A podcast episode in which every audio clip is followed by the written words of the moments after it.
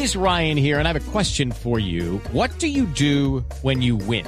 Like, are you a fist pumper? a woohooer, a hand clapper, a high fiver. I kind of like the high five, but if you want to hone in on those winning moves, check out Chumba Casino. At ChumbaCasino.com, choose from hundreds of social casino style games for your chance to redeem serious cash prizes. There are new game releases weekly, plus free daily bonuses. So don't wait. Start having the most fun ever at ChumbaCasino.com. No purchase necessary. BGW. Void were prohibited by law. See terms and conditions. 18 plus. Sigamos con una investigación que empezamos esta semana y tiene que ver con el Congreso de la República, con la Cámara de Representantes. Ya tienen internet o no tienen internet todavía los representantes a la Cámara que veo en todos los noticieros toda la semana he visto en todos los noticieros de las 7 de la noche que dicen que los congresistas no tienen internet, los representantes a la Cámara. Ni teléfono ni internet, Camila, y nosotros sí seguimos haciéndole eh, cacería a ese tema, básicamente porque la Cámara de Representantes que comenzó con una noticia que parecía pequeñita, que no tenían teléfono y que no tenía internet, esto eh, hizo quedar en evidencia un grave problema de presunta corrupción en la contratación por parte de la dirección administrativa en cabeza de la señora Carolina Carolina Carrillo, que la tuvimos aquí,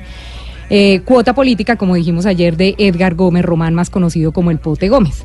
Pues Blue tuvo acceso a las comunicaciones enviadas por Raúl eh, Gaitán García, jefe de control interno de la Cámara de Representantes, radicada el pasado 25 de julio de 2018 en la Procuraduría General de la Nación, en la Fiscalía General y en la Contraloría General, en donde se anexan más de 200 folios que, eh, que probarían hallazgos en los subprocesos de gestión contractual. ¿Qué significa esto? Que la Oficina de Control Interno de la Cámara de Representantes tiene documentos que dan cuenta de los malos manejos en los procesos que conducen a la contratación en la Cámara de Representantes de diferentes servicios que han requerido en la entidad y, por supuesto, han contratado en estos años. En el caso del contrato eh, con, el, que se está destapando todo esto, el, el 939 de 2016, son cinco los hallazgos que van desde Oiga bien, Camila.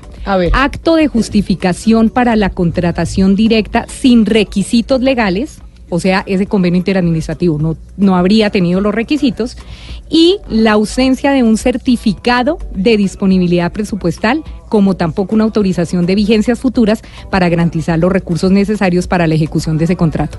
Eso quiere decir que ella no contaba con la plata cuando firmó un contrato que costó el doble. Y por esa razón es que el Ministerio de Hacienda le está diciendo, no señora, no le mando la plata porque usted no tenía autorización. Porque básicamente usted no tenía un certificado de disponibilidad presupuestal. O sea, Camila, cada día se confirma más que la señora Carrillo tenía un afán inexplicable por contratar como fuera a la empresa del Valle de Cauca que hoy tiene sin servicio a la corporación, porque no hay plata para pagarles el contrato y porque de la noche a la mañana el contrato pasó a costar el doble. Entonces ahora el balón está en la cancha de los entes de control y de la fiscalía. Vamos a ver hasta dónde llega el poder del Pote García y de los demás congresistas que la religieron para que su pupila permanezca en el cargo. Pero entonces, estas denuncias y esta información que nosotros empezamos a averiguar esta semana ya la tienen hace un buen tiempo la Fiscalía y la Y no han hecho absolutamente nada respecto? Pues la tiene la Fiscalía, la Contraloría y la Procuraduría y hasta el momento no sabemos qué ha pasado con esa investigación. Bueno, más razones para que se metan, le metan el diente a ese contrato, tanto la Procuraduría como la Contraloría y la Fiscalía. Lo que llama la atención realmente es la magnitud del negocio y que con semejante cantidad de dinero nadie, ninguno de estos entes de control se haya ocupado del asunto. La, noticia exclusiva que nosotros hemos trabajado toda la semana indica que realmente allí ahí hubo eh, por lo menos celeridad por parte de la directora administrativa de la Cámara de Representantes.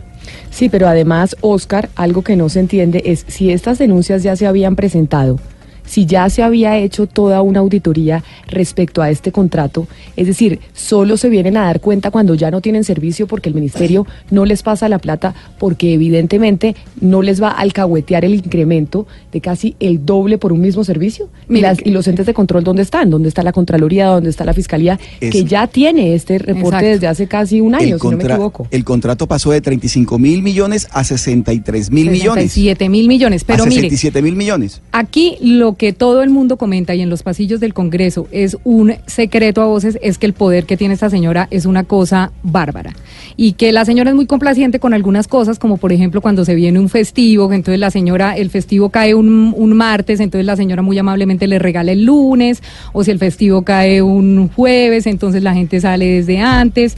Y, ese tipo de cositas, además de la fila de congresistas para que ella les dé de buena manera contraticos, pues eso es lo que la mantiene en su sitio quietica y pavoneándose. ¿Cuántos periodos lleva ella allí en la dirección administrativa? Debe llevar como unos que, como unos cuatro, yo creo. No, ella estuvo eh, entre 2008 y 2010. Eh, después la reemplazó otra persona que también fue investigada por los entes de control y ella vuelve a, eh, a ser reelegida en 2016.